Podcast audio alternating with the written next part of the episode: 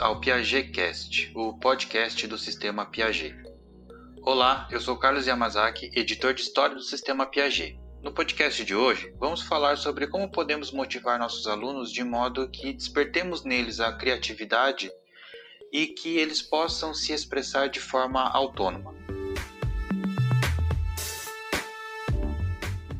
No mundo contemporâneo, o que mais temos visto é como a dinâmica das tecnologias e das informações tem transformado rapidamente a realidade que vivemos. Esses dois elementos contribuem muito para mudanças nas formas de trabalho, nas transformações sociais e no jeito de pensar a sociedade. Hoje, a dinâmica das informações, por exemplo, permite com que pessoas de diferentes regiões do mundo conversem ao mesmo tempo, refletindo sobre situações diferentes ou similares e agindo em conjunto na busca de soluções para a transformação dessas realidades. E o aluno que encontramos em nossas salas de aula, seja qual for o ano, está imerso nesse contexto, percebendo o mundo em que vive e, de maneira consciente ou inconsciente, sendo influenciada por ele. Um reflexo disso, creio eu, é, pode ser percebido na falta de paciência que eles e até nós temos quando algo não ocorre na velocidade que queremos ou quando acreditamos não termos tempo para realizar determinadas atividades, já que o tempo voou, ou acreditamos nisso, não é verdade? E justamente pelo impacto que essa realidade frenética tem em nossas vidas, é preciso que tenhamos autonomia e os estudantes mais ainda para saber lidar com situações problemas, para saber discutir, refletir e respeitar opiniões diversas, e também para saber transformar o mundo de maneira ética e democrática. Por isso, professor, as escolas são espaços importantes para auxiliar crianças e jovens no aprendizado dessas habilidades. E você é primordial para que as metodologias pedagógicas tenham um papel importante na transformação dos alunos em cidadãos éticos, críticos e reflexivos. E claro que você não está sozinho. Para auxiliar o seu trabalho, tão essencial para a sociedade, foi é, desenvolvida a Base Nacional Comum Curricular. Esse famoso documento define competências que os alunos devem desenvolver em cada fase da educação. E, em vigor desde 2018, um dos pressupostos da base é que os estudantes sejam protagonistas de seus próprios aprendizados, tendo cada vez mais voz e participação nos processos de aprendizagem. Assim, creio que um dos pilares para esse aprendizado é conhecer a realidade dos alunos e saber como é sua forma de ver o mundo, quais são suas bases de influência e a partir disso propor situações que é, possam ser promotoras de atividades que favoreçam a autonomia deles. Já sabemos o quanto nossos alunos são capazes e chegam em sala de aula com uma bagagem imensa de conhecimentos gerais e até específicos, gostos variados, maneiras de agir e tantas outras coisas que impactam em nossa forma de ensinar. Por isso, eu acho importante utilizar esse rico recurso dos estudantes para incrementar as aulas de maneira a favorecer a identidade deles, que eles se reconheçam como pessoas que, mesmo sendo jovens, têm conhecimentos que podem colaborar para a aula e para o processo de ensino-aprendizagem. Mas, professor, para o aluno ser capaz de exercer plenamente todas elas, e em particular a autonomia, não bastam apenas as práticas em sala de aula. Elas demandam a incorporação de mudanças nos vários âmbitos da escola e até da comunidade. Por exemplo, a escola e a comunidade, é, a meu ver, podem ser reflexos da forma como os alunos pensam ou agem em sociedade. Por exemplo, uma comunidade escolar e o seu entorno que não valorizam a presença e a importância da escola podem influenciar na forma como lidamos e como os alunos lidam com esse espaço e na forma como a escola é vista para os moradores desse lugar. Porém, essa realidade também pode ser o pontapé inicial para que é, por meio de ações e atividades educacionais, os estudantes passem a compreender melhor quem são, como é a realidade em que vivem, tudo isso de maneira a favorecer práticas que garantam autonomia deles na transformação da realidade. Na escola, por exemplo, é, a gestão, a formação de professores, os processos de avaliação e o próprio projeto político-pedagógico são pontos que deverão ser repensados para que tudo esteja alinhado com o princípio da BNCC, em particular com o princípio de desenvolver a autonomia dos estudantes. E aí a gente pode pensar, tá certo, mas o que pode ser realizado para promover situações que garantam a autonomia dos alunos a partir de situações que é, eles possam se expressar de maneira criativa e inovadora? Bom, para isso é importante ressaltar alguns pontos na prática escolar. Em primeiro lugar, eu acredito que olhar para si mesmo e refletir sobre a, própria prática é, como profissional da educação é fazer uma avaliação de como é possível criar situações né, dentro do que é permitido na escola, de maneira que os alunos experimentem aulas mais criativas, que experimentem aulas que saiam do padrão. Depois, é, é importante trocar experiências entre os pares, ou seja, os professores conversando sempre podem descobrir coisas novas, métodos novos e tantas outras coisas que possam dinamizar a aula, criando situações que atraiam a atenção do aluno. Eu acho que um outro ponto também está relacionado com a gestão escolar, é que precisa ser um espaço democrático e também apostar nos espaços de convivência. Tá? É, dessa forma, as trocas de saberes entre gestores, professores e até mesmo estudantes poderão ser mais justas e atender demandas que antes não eram vistas ou nem ouvidas. Além disso, é, um outro elemento importante seria convidar os alunos para participar das decisões escolares.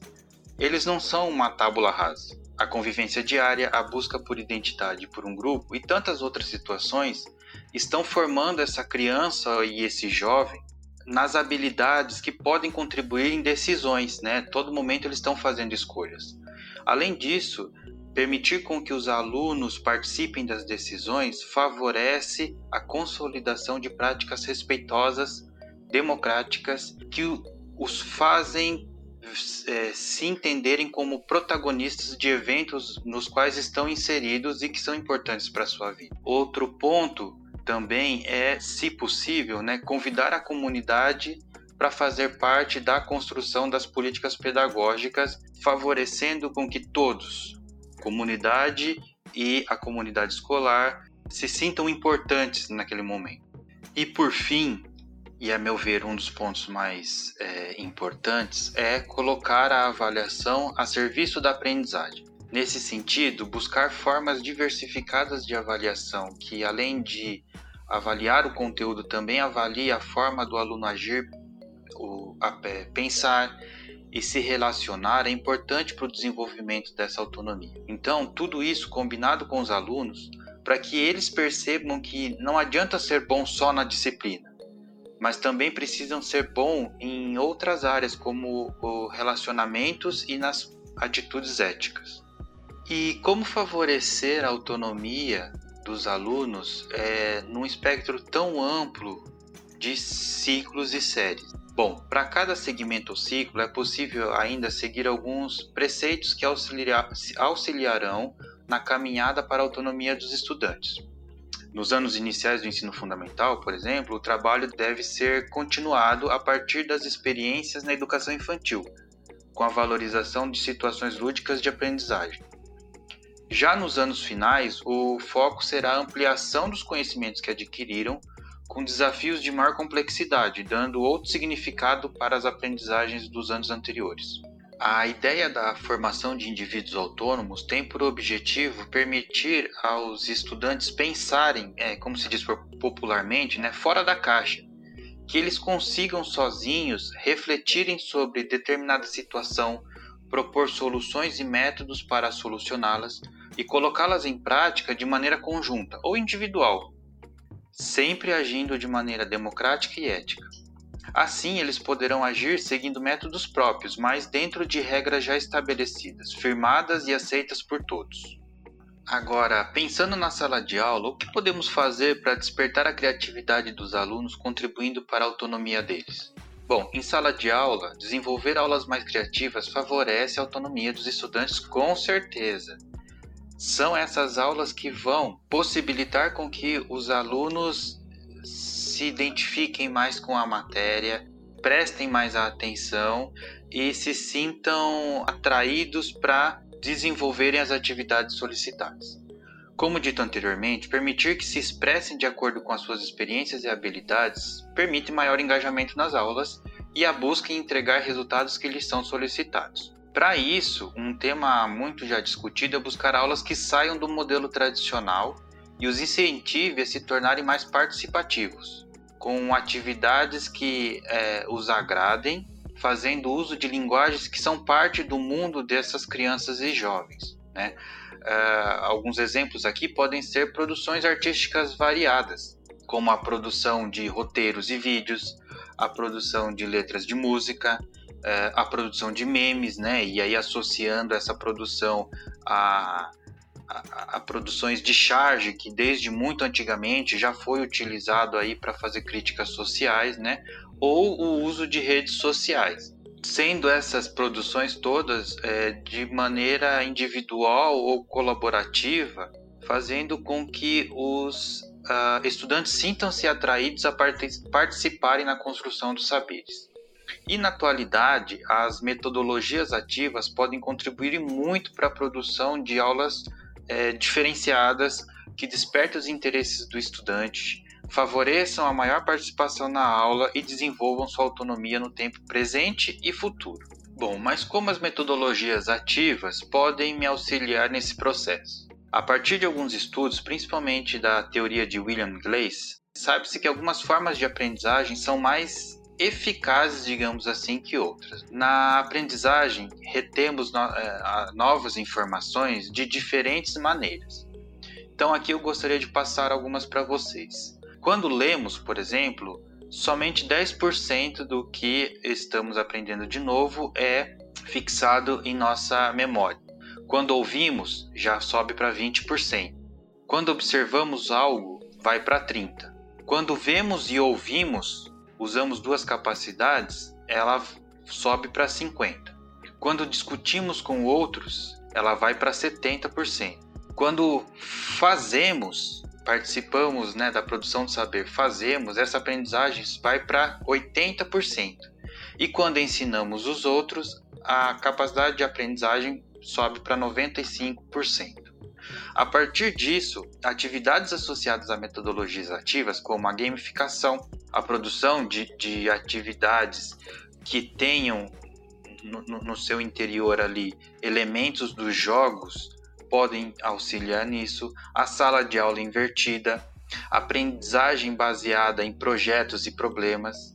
Todas essas atividades, né, essas metodologias que eu citei agora, elas estão aí dentro desses 70, 80 e 90%, porque elas utilizam discussões, utilizam o saber fazer dos alunos e também a interação e a troca de saberes entre uh, os estudantes. Essas atividades elas podem ser feitas desde o ensino uh, fundamental anos iniciais até os anos finais e também no ensino médio. Só que para o ensino médio, além desses recursos, também tem uh, atividades associadas ao projeto de vida e aos itinerários formativos, duas práticas estabelecidas pela BNCC que também auxiliarão na construção dos indivíduos autônomos. Por isso, a partir de sua realidade, Pense em atividades que possam utilizar uma dessas ações da metodologia ativa para despertar a criatividade dos alunos, favorecer a aprendizagem e desenvolver